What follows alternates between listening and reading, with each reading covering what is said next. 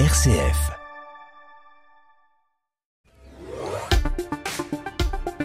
À 18h10 et dans le 18-19 ce soir, un reportage à Vulcania et la gastronomie en EHPAD à Saint-Marcel-les-Valences.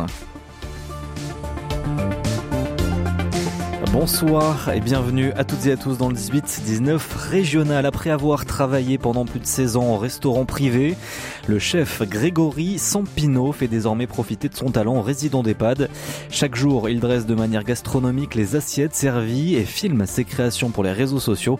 Le récit de cette belle histoire avec lui dans l'écho des territoires à 18h40. À 18h30, le journal régional présenté aujourd'hui et cette semaine par Lucas Laubert. Bonsoir Lucas. Bonsoir Corentin, bonsoir à toutes et à tous. Entre 100 et 250 personnes expulsées d'un squat ce matin à Lyon. Une opération avec un gros dispositif de force de l'ordre et qui fait débat. Elle intervient seulement deux jours avant la trêve hivernale. On vous explique tout à 18h30. À Saint-Etienne, l'entreprise ZF Centre est placée en liquidation judiciaire. Cela faisait plusieurs mois qu'elle cherchait un repreneur. Sans succès, 178 salariés vont être licenciés. et puis c'est un événement unique qui a fait son retour à Grenoble ce week-end. Oui, neuf ans après, les trois jours cyclistes sont revenus dans le Palais des Sports et c'est une réussite. Mais avant cela, direction la montagne avec plusieurs ministres qui étaient à Chamonix la semaine dernière à l'occasion du premier sommet pour une montagne durable, Corentin. Ouais, place au concret. Quelles mesures adopter pour que nos montagnes continuent d'exister, continuent à faire vivre les acteurs du territoire? Place à notre invité du soir. Le 18-19 en région Auvergne-Rhône-Alpes, une émission présentée par Corentin Dubois. Xavier Roseren, bonsoir. Bonsoir. Vous êtes député Renaissance de Haute-Savoie du côté de Chamonix, coprésident du groupe d'études montagne à l'Assemblée nationale. Et donc il y avait ce premier sommet pour une montagne durable organisé à Chamonix en fin de semaine dernière. On va y revenir. Mais déjà, expliquez-nous quel était l'objectif concrètement de ce, de ce grand sommet avec plusieurs ministres qui étaient là aussi, mais euh, euh, plusieurs corps de métier aussi. On avait des, des scientifiques, des associations qui étaient présentes. Quel était l'objectif de ce sommet? L'objectif est de parler euh, de, transition en montagne et de sommet durable et comment faire euh, la transition avec euh, le réchauffement climatique. Et moi, été invité en tant que, du coup, député du groupe d'études montagne à l'Assemblée nationale. C'est un groupe d'études qui rassemble l'ensemble, en fait, des députés qui ont un lien fort avec, avec la montagne. C'est complètement transpartisan et ça permet de débattre sur l'ensemble des sujets, de la montagne, en parlant euh, bah, de la, prédation du loup, mais aussi de l'agriculture et du tourisme. donc on, parle de montagne durable. Ça veut dire quoi pour vous, montagne durable? Est-ce qu'on parle uniquement d'écologie d'ailleurs? Bah non, la montagne durable, c'est à la fois euh, bah, forcément environnemental, économique et puis euh, social. Et c'est comment on fait pour continuer à vivre dans nos montagnes, continuer à accueillir, parce que c'est un vrai atout touristique, mais en le faisant en tenant compte à la fois du réchauffement climatique, avec des endroits pour la partie neige où il y aura un peu moins de neige, mais également euh, faire en sorte que les gens qui vivent puissent vivre euh, de leur travail et puissent se loger euh, aussi euh, dans nos montagnes. Et justement, hein, ça fait partie des mesures un peu concrètes de cette euh, durabilité. On va on va commencer puisqu'en plus vous avez travaillé euh, sur le sujet, c'est le problème de logement, les logements touristiques qui prennent beaucoup de place hein, dans dans nos montagnes. Et donc ça va évoluer hein, cet hiver. On sera attentif à cette à cette loi qui vise à, diminuer l'avantage fiscal hein, donc des logements à location touristique. Vous étiez dans le groupe de travail. L'idée c'était de mettre et de permettre un petit peu plus aux habitants et aux saisonniers de de s'installer dans, nos montagnes et de pas avoir forcément que des touristes.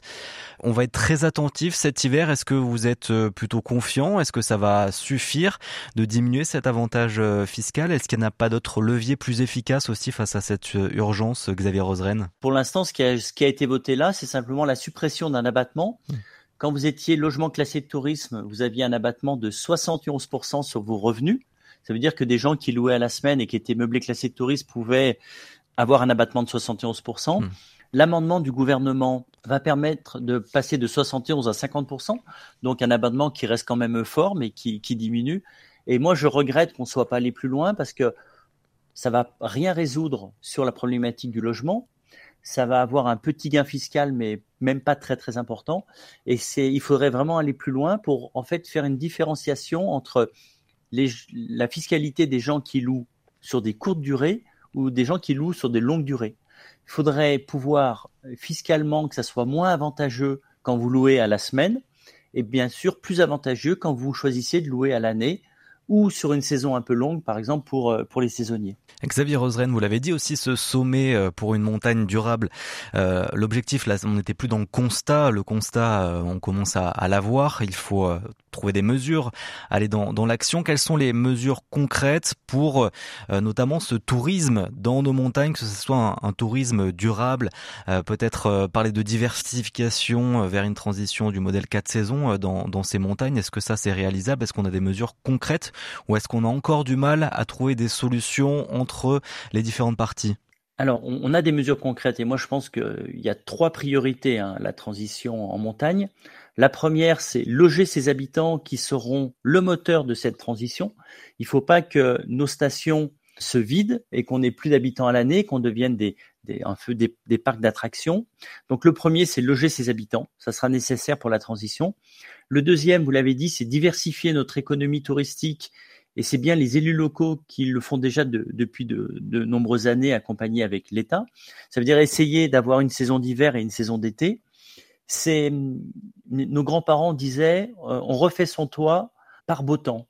Ça veut dire qu'aujourd'hui, on peut bénéficier d'une activité hiver qui apporte encore de, la richesse dans nos territoires. Ben, utilisons une partie de cette richesse pour pouvoir euh, avoir une saison d'été et pouvoir vraiment diversifier on sait qu'on a encore du ski pendant de nombreuses années, mais il faut aussi regarder euh, dans des stations qui auront plus de ski.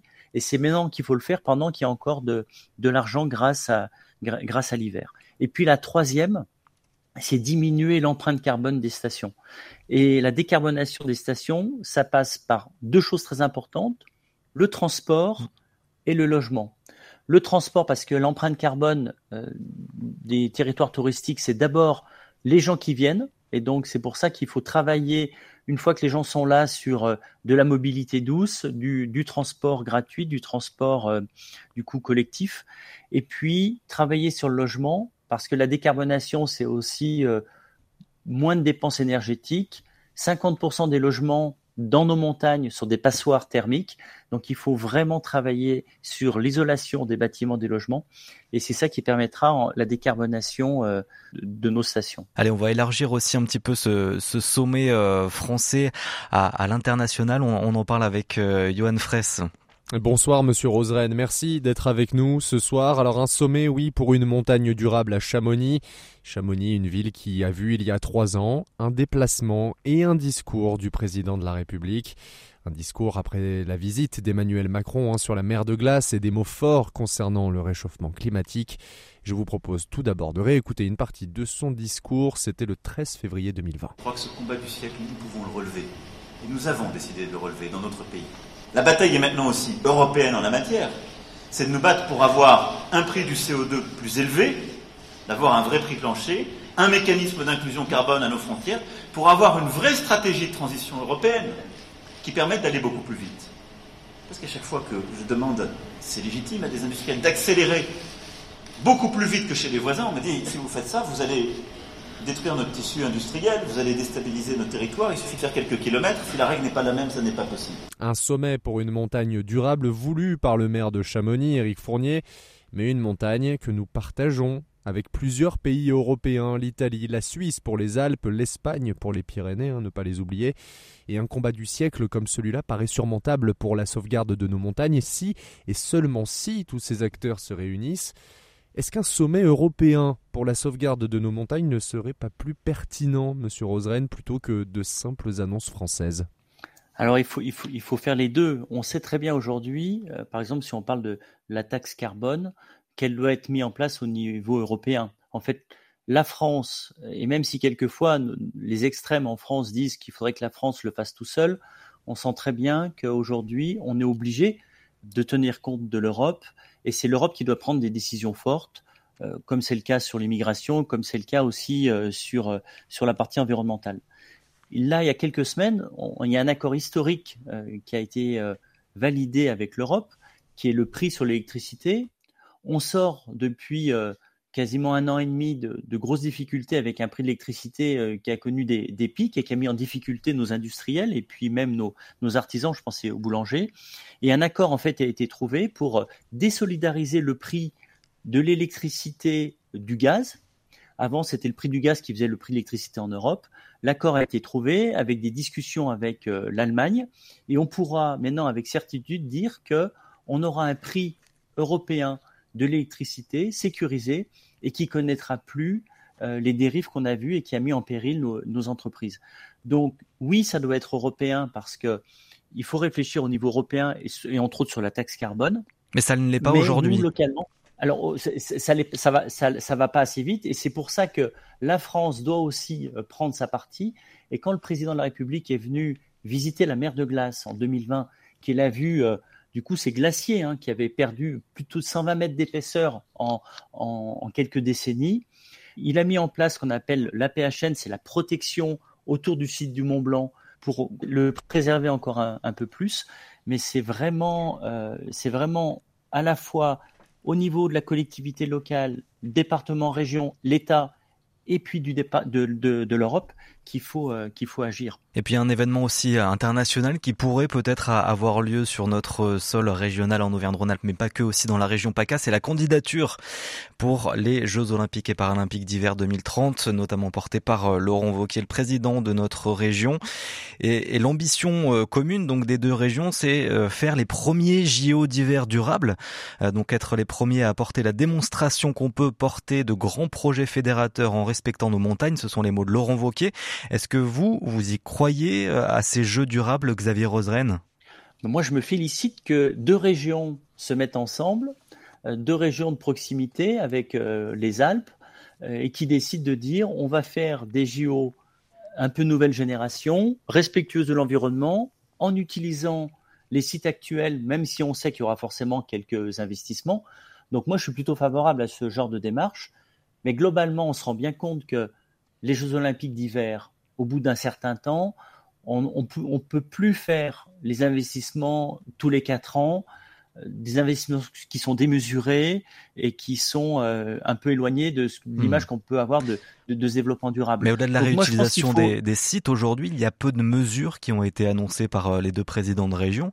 Est-ce que vraiment euh, c'est juste des mots et de la communication d'appeler ces jeux durables ou est-ce qu'il y aura une vraie politique? Est-ce que l'État aussi sera attentif hein? Vous êtes la majorité présidentielle, donc est-ce que l'État sera attentif à que ces JO et cette candidature soient vraiment des JO durables? Est-ce que par exemple sur la question des, transports, on aura des vraies solutions d'ici les JO euh, d'hiver en, 2030 si, les JO sont validés en 2030, ça sera un effet accélérateur très important sur la mobilité. Et je pense qu'on peut utiliser aujourd'hui pour le ski, les Jeux d'hiver, le ski et puis toutes les autres disciplines, on peut utiliser des infrastructures euh, du coup existantes, même si forcément il y aura quand même quelque chose à construire. Mais on peut plus. Ce que je voulais vous dire, c'est qu'on peut plus voir les Jeux les futurs jeux, euh, créer de toutes pièces des, nouveaux sites avec des investissements hmm. qui sont pas toujours très bien réutilisés après. Donc, euh, je pense qu'il faut que ça rentre dans un schéma de développement global. Et, et, je pense que pour finir, il y aura peut-être trois, quatre sites dans le monde qui pourront recevoir les Jeux Olympiques. Mais si on ne fait pas ce que proposent les deux présidents de région, en fait, on, ne peut plus recréer un site de, A à Z. Donc, euh, moi, je pense que la démarche est plutôt bonne et on peut faire euh, des, jeux d'hiver réussis sur euh, deux grandes régions. Est-ce qu'on est sûr qu'on aura assez de neige aussi en, 2030 On a ce problème notamment dans les stations de, moyenne montagne aujourd'hui. Est-ce qu'en 2030, avec un, réchauffement climatique, on a une étude de Nature Climate Change qui a été publiée il y a un mois qui révèle avec 3 degrés en plus, c'est 93% des stations françaises qui seraient à, risque élevé de pénurie de neige. Donc est-ce qu'en en 2030, on est sûr d'organiser des jeux avec euh, de la neige, de la vraie neige et non pas de la neige artificielle comme on a pu voir ça euh, du côté de Pékin? Alors le, ski a encore de, belles années devant lui parce que oui, un réchauffement. Oui, 3 degrés, c'est très très important. Et, et moi, j'aime à dire que dans les Alpes, et moi au pied du Mont Blanc, le réchauffement est deux fois plus rapide euh, que dans le reste de la France. Donc on est vraiment sensible au réchauffement climatique. Par contre, on pourra continuer à faire du ski en altitude, dans des endroits préservés. Il y a des stations sur lesquelles on ne pourra plus faire du ski et c'est pour ça qu'il faut dès maintenant réfléchir à la diversification. Mais le, mais le ski restera encore possible dans beaucoup d'endroits. Et je ne pense pas que 93% soit vraiment, à 2030, soit vraiment le, euh, je, pense que c'est quelque chose de très très très très pessimiste et qu'on sera pas dans on sera pas dans ces mesures là. Mmh. Mais il faut se rendre compte et chaque maire qui a une station de ski doit se poser la question, c'est quoi mon enneigement à 10 ans, 20 ans, 30 ans Et qu'est-ce que je fais maintenant parce que j'ai encore un peu de moyens pour prévoir ce, que je, ce qui va se passer dans, dans 20 ou 30 ans. Merci beaucoup Xavier Roseren d'avoir été avec nous, député donc Renaissance de la Haute-Savoie. Merci beaucoup. Merci. Et le journal dans moins de 5 minutes, mais avant, on va parler du monde de l'entreprise qui évolue. La durabilité devient un objectif important pour ce secteur qui a souvent placé l'aspect euh, financier en priorité. Alors comment cette évolution se concrétise? On en parle dans notre chronique avec les experts comptables. Les experts comptables éclairent les dirigeants de la région Auvergne-Rhône-Alpes. Et on retrouve aujourd'hui Octavie Véricel dans cette chronique des, euh, de l'ordre des experts comptables. Bonsoir. Bonsoir Corentin. Vous êtes vice-présidente de l'Ordre des experts comptables en région Auvergne-Rhône-Alpes. On a parlé avec vous euh, de la mission bilan carbone que vous aviez en tant qu'expert euh, comptable de conseil aussi, et puis le rôle des entreprises dans, ce bilan carbone. On va euh, étudier un peu un sujet qui, qui quand même reparle de tout ce qui est écologie, mais pas que, la durabilité. Déjà qu'on parle durabilité, on parle de quoi concrètement, Octavie? On peut parler de RSE, donc responsabilité euh, sociale euh, des entreprises. Durabilité, c'est les actions qui sont nécessaires pour que demain, on soit tous euh, toujours là. Donc pour une entreprise, bah, effectivement, l'objectif, c'est de se développer dans la durée et de maintenir son existence dans l'avenir. Mmh.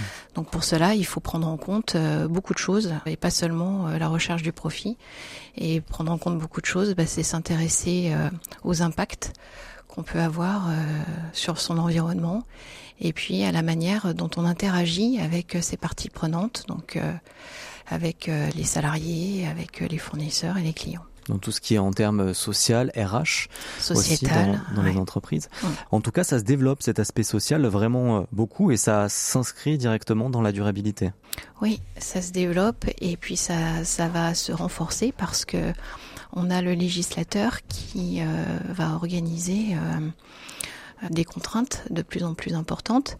Pour parler d'actualité, on a la, directive CSRD, donc euh, en anglais c'est le Corporate Sustainability Reporting Directive, qui a été euh, votée fin 2022, dont le décret d'application, donc l'acte délégué, a été publié en, le 31 juillet de cette année, qui va être transposé fin d'année 2023. Et cette, cette directive, elle va imposer de plus en plus, enfin, elle va imposer aux entreprises, aux plus grandes d'entre elles, de devoir démontrer ce qu'elles font en matière de durabilité. Et comment les experts comptables, justement, vous avez un mot à dire, vous avez une expertise aussi à apporter aux dirigeants?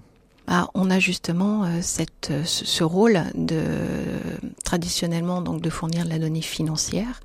Là, on va pouvoir également, enfin, on, accompagne également les dirigeants à fournir une autre, un autre type de donnée qui est une donnée extra-financière.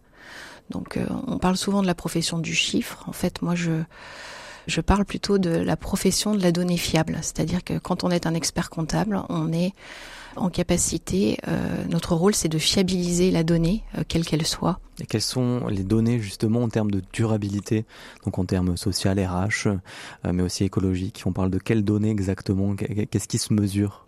Alors dans, le, dans la fameuse directive, on a des nouvelles normes qui justement vont s'imposer euh, aux grandes entreprises, mais qui, avec cette particularité que les grandes entreprises vont devoir intégrer toute leur chaîne de valeur, donc indirectement les plus petites seront concernées aussi. Et donc ces normes, elles définissent des sujets de durabilité.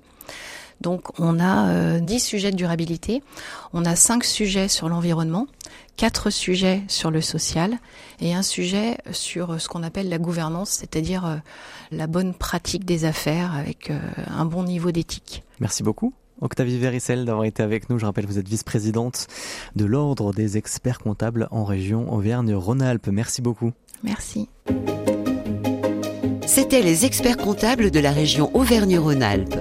Pour plus d'informations, visitez le site expert-comptable-aura.fr. Les événements passés ont façonné le monde et nos sociétés. Dans Les Racines du présent, Frédéric Mounier et ses invités traitent un sujet d'actualité en remontant à ses origines. Une enquête qui met en évidence les répercussions des faits passés dans notre quotidien. Les racines du présent, c'est ce lundi à 16h et 23h.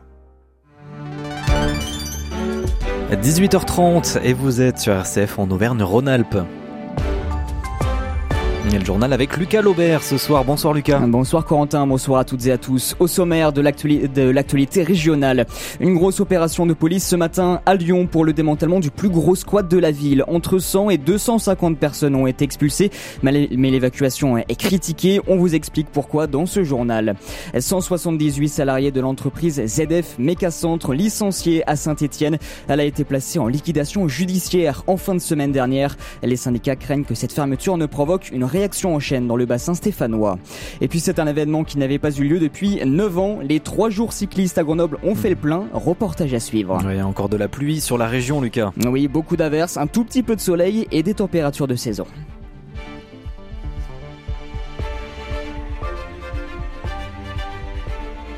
Le plus grand squat de Lyon évacué donc ce matin. Dans l'immeuble de la Pyramide, dans le 7e arrondissement, entre 100 et 250 personnes vivaient ici. Une expulsion avec un gros dispositif policier. 12 quarts de CRS étaient mobilisés. C'est la préfecture qui a pris cette décision controversée. L'évacuation se fait seulement deux jours avant la trêve hivernale Charlotte Mongibaud.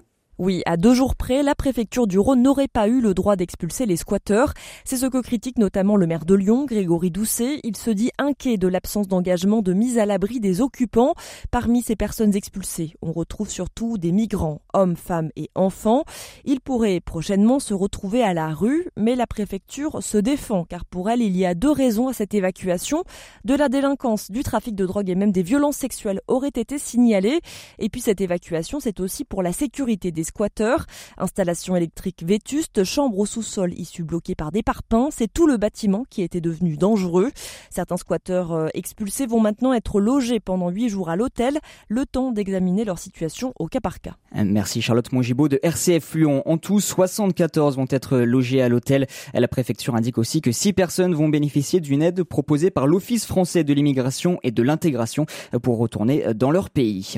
Dans l'Allier, il y a débat autour d'un hélicoptère du Cet appareil est mis au service des hôpitaux pendant toute l'année, mais l'agence régionale de santé qui paye l'équipement a changé d'avis. L'hélicoptère ne volera que 4 mois au-dessus de l'Allier en 2024 et les hôpitaux, eux, sont dans la compréhension. Ils critiquent cette décision euh, contraire, selon eux, aux besoins du territoire. L'ARS déclare, elle, ne pas revenir sur son choix.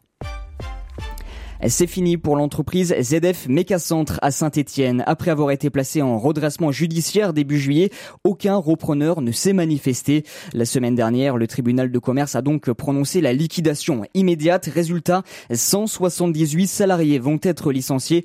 Pour Nordine Haït Zouawa, le leader de la CGT dans l'entreprise, la liquidation n'est pas une surprise, mais pour lui, ce n'est que le début d'une réaction en chaîne. Il craint que le scénario ne se répète pour plusieurs sociétés du bassin stéphanois. Écoutez.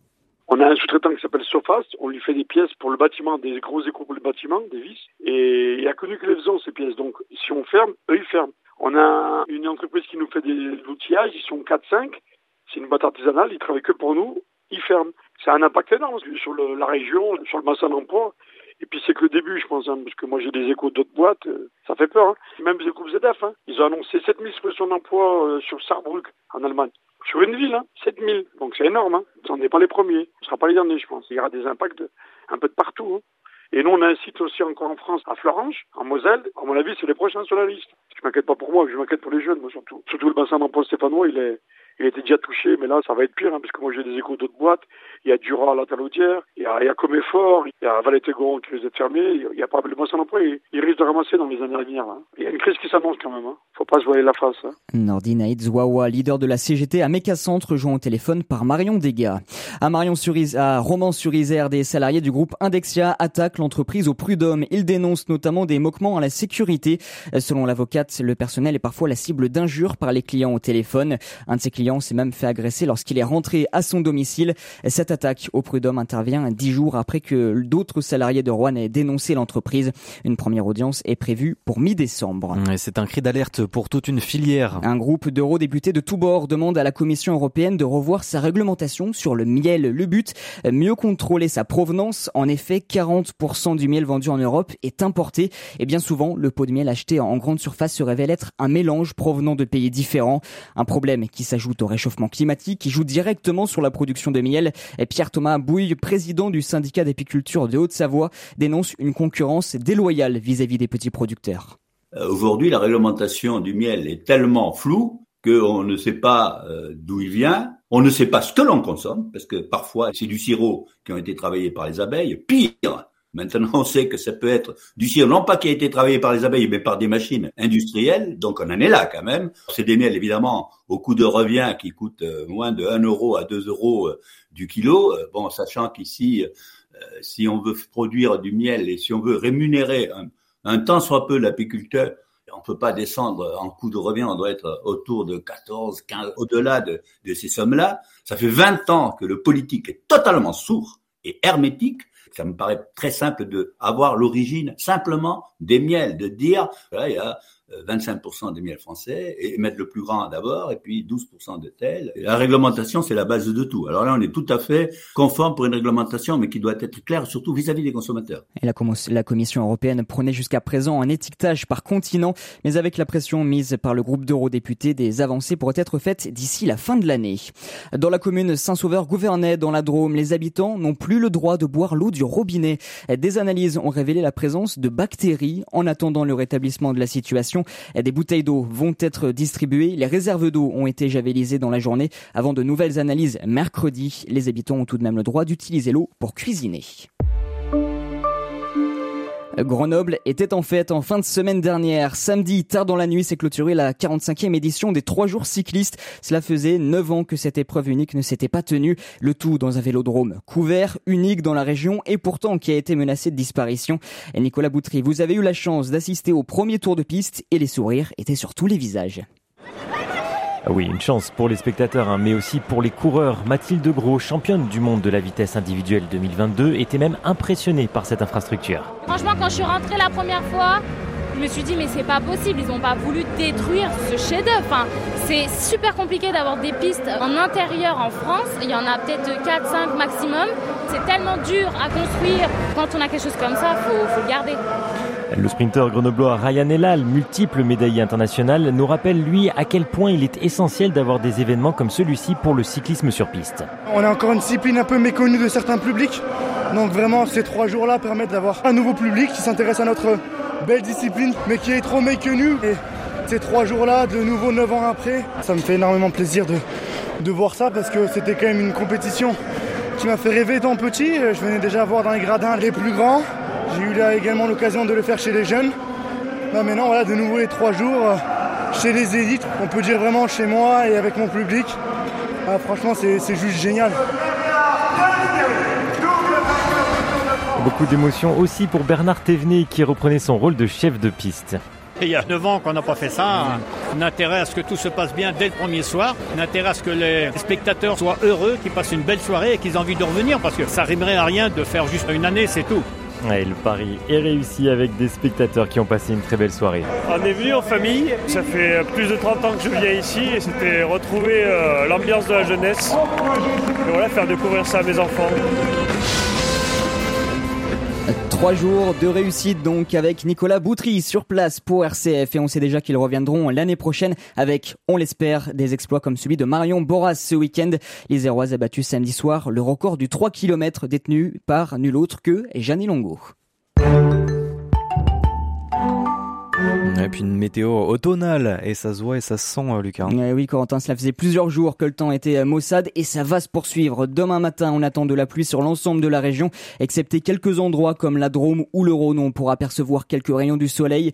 Dans l'après-midi, les éclaircies vont se généraliser à l'ensemble d'Auvergne-Rhône-Alpes, mais des averses vont continuer de rythmer la journée. Pour ce qui est des températures, là aussi c'est automnal, Corentin. On attend demain matin 10 degrés au Puy-en-Velay à Annecy, 11 à Grenoble et Bourg-en-Bresse, 12 à Lyon et Moulins. Et l'après-midi, bien, ça ne montera pas beaucoup. 13 degrés attendus à Chambéry, 15 à Clermont et Saint-Etienne. On aura jusqu'à 17 à Lyon, Valence et Privas. Merci beaucoup, Lucas, et on vous retrouvera demain à 18h30. Vous retrouverez aussi euh, l'actualité dans moins de 20 minutes. Maintenant, ce sera en compagnie de Margot Emmerich dans le journal national et international. Le feuilleton à 18h50 au cœur des volcans d'Auvergne. Et tout de suite, on va retrouver un chef, un chef cuistot pour qui cuisine de la gastronomie. Pour euh, des résidents d'EHPAD, c'est dans moins de 45 secondes. Ils sont artistes, scientifiques ou écrivains. Chaque semaine, des hommes et des femmes de conviction nous parlent de leur métier et de leur passion. Ils ont des parcours inspirants, une ouverture à l'autre qui nous donne envie de nous engager, de nous émerveiller. Visage, proposé par Thierry Lyonnais, c'est ce lundi à 22h. Tous les midis, enthousiasmez-vous avec Culture Club. Exposition, littérature, cinéma, théâtre. Christophe Maury et ses chroniqueurs reçoivent ceux qui font l'actualité culturelle et vous partagent leurs vrais coups de cœur. Culture Club, c'est du lundi au vendredi à 12h30 sur RCF.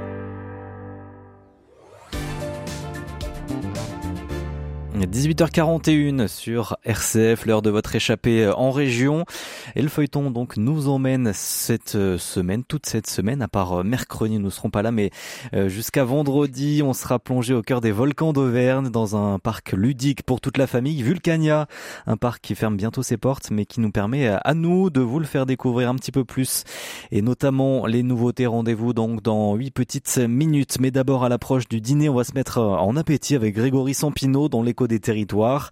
Ce dromois est chef cuistot à l'EHPAD du Clos Rousset. C'est à Saint-Marcel-les-Valences. Là-bas, pas de bouillie dans les assiettes. Les dressages sont dignes d'un restaurant étoilé. Chaque création est filmée puis postée sur les réseaux sociaux et ça fait fureur. Il est avec vous, Caroline Pratt. Et oui, on est avec Grégory Sampino. Bonjour. Bonjour. Et merci beaucoup d'avoir quitté vos cuisines. Aujourd'hui, vous êtes euh, chef cuisinier à l'EHPAD du Clos Rousset à Saint-Marcel-les-Valences. Vous avez un succès euh, grandissant sur les réseaux sociaux, sur TikTok notamment, où vous euh, postez des plats gastronomiques que vous préparez. Ils sont très beaux, ils sont très délicatement dressés. Merci bien. Pourquoi avoir voulu aussi poster votre travail sur les réseaux? Poster le travail sur les réseaux, c'est pour faire voir que la cuisine d'EHPAD et collective en général évolue. Et surtout pour entraîner les jeunes à venir vers notre métier. Parce qu'ils ont, tout le monde a une fausse idée en gros sur la collectivité. Et vous-même, vous pouviez avoir cette fausse idée avant Moi, d'y je arriver? l'avais, euh, franchement, en toute honnêteté, je l'avais aussi, au départ. Qu'est-ce que vous pensiez? Bah, que c'était des boîtes, qu'on ouvrait des boîtes, que c'était tous les mêmes clichés qu'il y a, qu'on entend tout le temps, en fait. Est-ce que vous pouvez nous mettre un peu l'eau à la bouche Un dernier plat, par exemple, que vous avez réalisé il y a pas longtemps? Ouais, le poisson de vendredi, par exemple, Mhm. qui était, euh, était très très bien. C'était une ballotine, euh, c'était une ballotine de lieu noir et euh, avec du riz vénéré. Dedans, c'était préparé un peu comme un risotto. C'est un riz, c'est un riz italien, un riz noir et une sauce. je me rappelle plus. J'en fais tous les jours, tous les jours, tous les jours, Tous les jours, tous les jours des recettes différentes. tous les jours. hein. Ouais, il faut varier, il faut que, faut que ça soit attrayant, il faut que ça reste attrayant. Parce que ces personnes-là, elles sont là toute l'année euh, avec nous. Donc il faut à chaque fois, à chaque fois innover, à chaque fois euh, bah, leur donner envie de manger. On a parfois avec l'âge plus beaucoup d'appétit. Justement, ça marche? Oui, bah c'est justement pour ça que je me suis mis à dresser, en gros, pour, euh, pour, pour ouvrir l'appétit. Pour qu'ils commencent à manger avec les yeux et, et qu'ils finissent avec la bouche, tout simplement. Plus de 80 résidents, il y a le personnel aussi, ça veut dire que ça fait énormément d'assiettes à dresser euh, aussi. Comment vous vous organisez? Déjà, on a trois unités. Tout ce qui est unité par rapport à la méthode Montessori, ça part, euh, ça part en gastro, ça, c'est pas, c'est pas dressé. Quasiment une trentaine d'assiettes. Donc c'est en plat et ils se servent eux-mêmes euh, dans Voilà, les assiettes? C'est tout en gastro, donc ils se servent même pour garder l'autonomie et se sentir vraiment chez eux. Et après, pour tout ce qui est de la salle, on en a une cinquantaine plus une vingtaine de persos. Quoi. Et après, bah, le service euh, du show pour la salle, c'est euh, à la minute. Donc, Quatre piles d'assiettes et on dresse quatre par quatre. Les serveurs amènent au fur et à mesure. Comme au restaurant, Voilà, bah, c'est un restaurant. dans une euh, maison de retraite. Voilà. Il y a aussi le besoin parfois de textures différentes. Quand on a de l'âge, on sait que ça peut être Ouais. difficile aussi. Comment vous travaillez là-dessus? On a, on a les textures hachées. Texture hachée, il n'y a, rien de- y a rien de bien compliqué. Hein. C'est juste hacher le, ou la viande ou le poisson. Mais en général, quand c'est du poisson, on le hache pas. C'est vraiment que la viande. La garniture, elle est, euh, elle est normale, en fait. Et après, on a les mixés. On gélifie l'entrée avec quelques feuilles de gélatine. Trois quarts du temps, c'est la même entrée que, que tout le monde. Qu'on mixe et qu'on gélifie derrière. Qu'on assaisonne toujours un peu plus parce que sinon, ça perd un peu, ça perd un peu de son goût avec, la, avec les feuilles de gélatine. Et après, derrière, on a le plat chaud. Plat chaud qu'on retravaille, qu'on mixe, qu'on on ajoute, on enrichit après avec euh, des œufs, du jaune d'œuf, de la crème, du lait, un peu de sauce du plat, du plat original, et qu'on recuit. ça, ça donne des espèces de petits flancs en fait, qui sont faciles à, faciles à manger, faciles à avaler, et ça garde le goût du, le goût du plat, du plat d'origine. Et vous arrivez aussi à faire un joli dressage dans ce cas-là? Et dressage, oui, c'est tout, tout est faisable en fait, tout est possible. Euh, vous, ça rajoute quoi à votre travail? De le faire de cette manière, d'apporter euh, la gastronomie au sein d'une restauration collective bah, ça évite euh, déjà ça évite de, s'endormir sur de, s'endormir sur ses lauriers, je sais pas trop si ça se dit ça mais Oui, ça se dit oui oui. ça évite de ça puis puis on est content, on est content de venir travailler, on est content de quand on a fini de travailler, on est content de notre journée et tout le monde y trouve son compte et bah ça, ça, ça, nous, ça nous régale, nous, de les voir, de les voir heureux derrière. C'est le but. Quelles mm. sont les réactions parfois quand euh, ils voient les assiettes arriver? La plupart du temps, c'est. Mais même toujours, hein. Quand on amène les assiettes, oh, c'est joli, oh, c'est, c'est beau, on n'a pas envie d'y toucher. Des fois, ils nous disent, on n'a pas envie d'y ah, toucher. on n'a pas envie de casser ça. Mm. Oui, c'est dommage, du Mais coup. Euh, dans l'ensemble, c'est bien, c'est bien accueilli. Et est-ce que vous vous êtes rendu compte qu'ils mangeaient aussi un petit peu plus? Oui, depuis que, bah depuis que je suis arrivé, on a mis ça en place euh, dans la foulée. Euh, deux semaines après, c'était en place en gros. Et on n'a quasiment pas de déchets. On n'a quasiment pas de retour poubelle. On a. Ouais, ils mangent, ils mangent bien, quoi, tous. Et vous aimeriez notamment participer à Gargantua? Gargantua, oui, ça y est, on a le dossier. Euh, on a enfin le dossier d'inscription. Vous êtes prêts? C'est le concours des meilleurs cuisiniers de, collectivité, hein, de France, oui. Euh, prêt, non, on n'est jamais prêt. De toute façon, avant, avant d'y être, il faut qu'on se prépare. Puis, euh, ça serait, ça serait, euh, comment dire, ça serait euh, présomptueux. présomptueux, voilà, de dire qu'on est prêt, parce qu'on n'est jamais prêt. Il faut, il va falloir qu'on se prépare d'ailleurs à ça, parce qu'il y a, il y a beaucoup de niveaux aussi. C'est en équipe, oui. Que du coup, je vais le faire moi avec avec le cuisinier qui travaille avec moi, Ludovic Bertrand. On va partir tous les deux parce qu'on travaille tout le temps ensemble. Du coup, on se connaît, on on a, on a même plus besoin de se parler en travaillant. On sait, on sait ce que chacun a à faire à chaque fois. Vous êtes complémentaires. Voilà.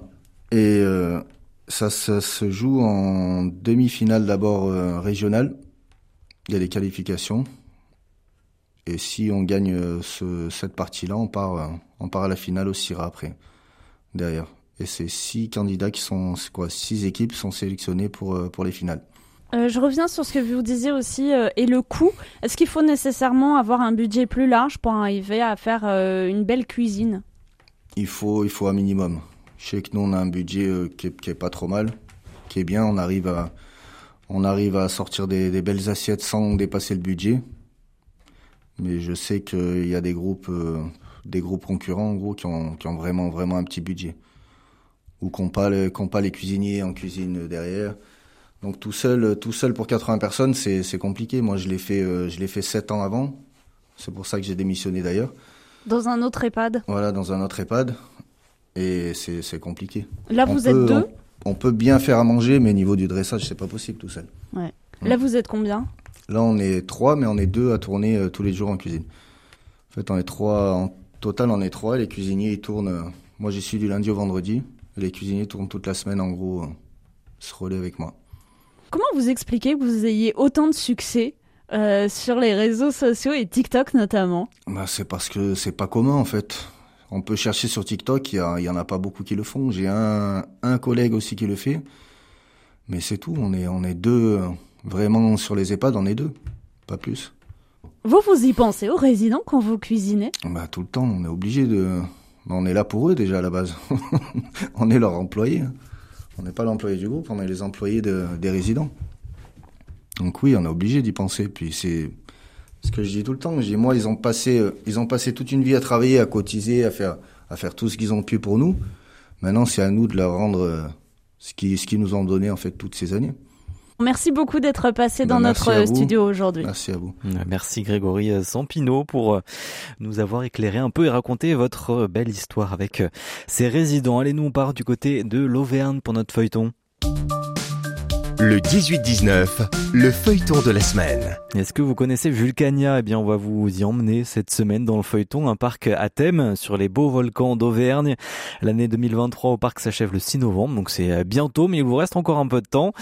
Images, son, animation, le parcours est désormais extrêmement diversifié et ludique. Alors, attachez vos ceintures, nous vous emmenons tout au long de cette semaine dans les profondeurs de la Terre, 4 jours à Vulcania. Et c'est en votre compagnie, Stéphane Marcelo. Bonjour Stéphane.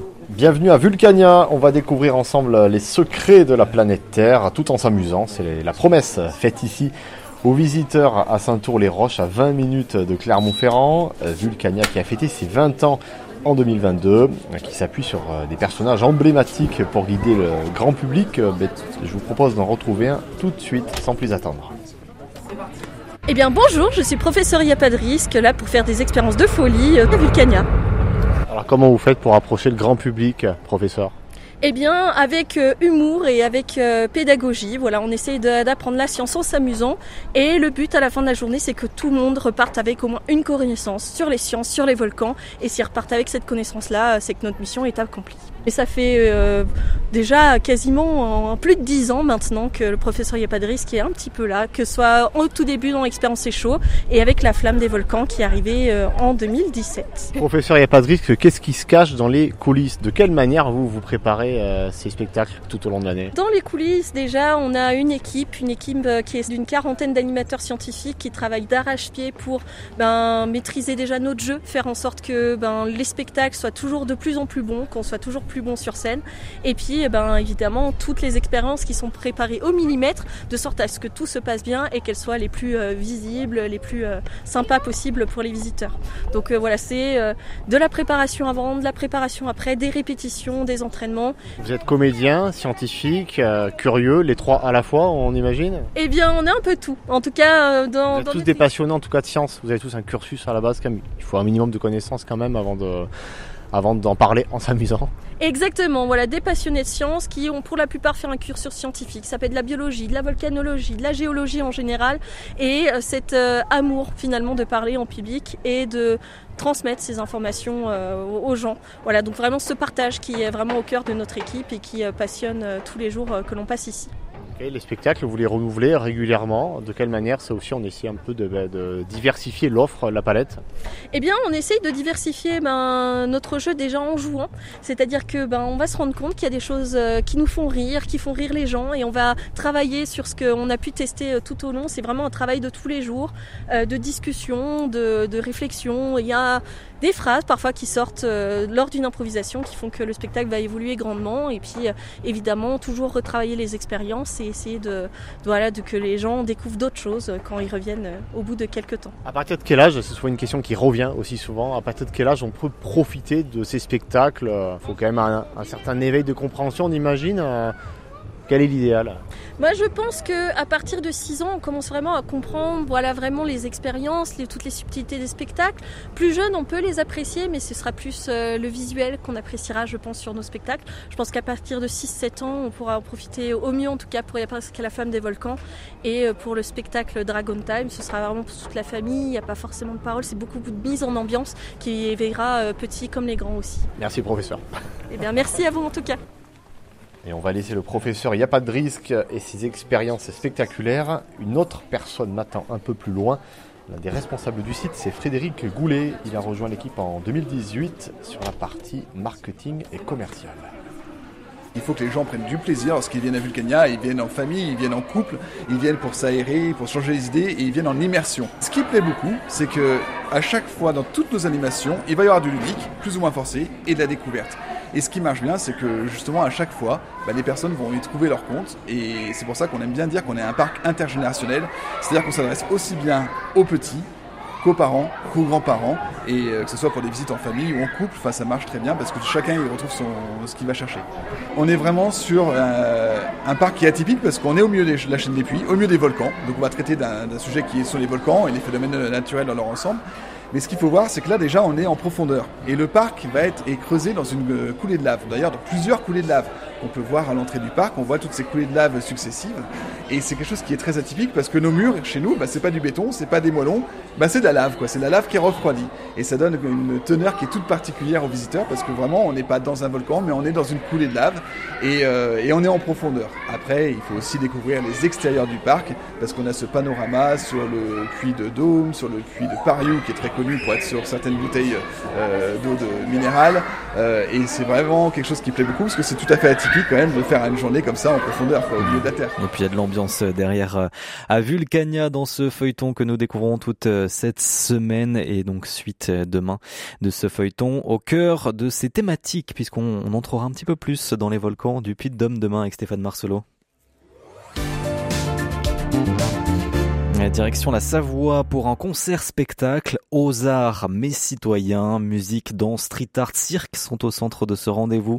Florent euh, Robert, chanteur, chef de chœur, met à l'honneur le répertoire engagé et poétique de Baroeco en proposant un spectacle centré sur les voix. L'auteur-compositeur sera l'interprète de ses propres chansons entouré d'un quintet vocal a cappella, un beatboxer et 200 choristes. Vous pourrez les voir ce samedi au phare de Chambéry, un petit avant-goût avec leur titre On pourrait.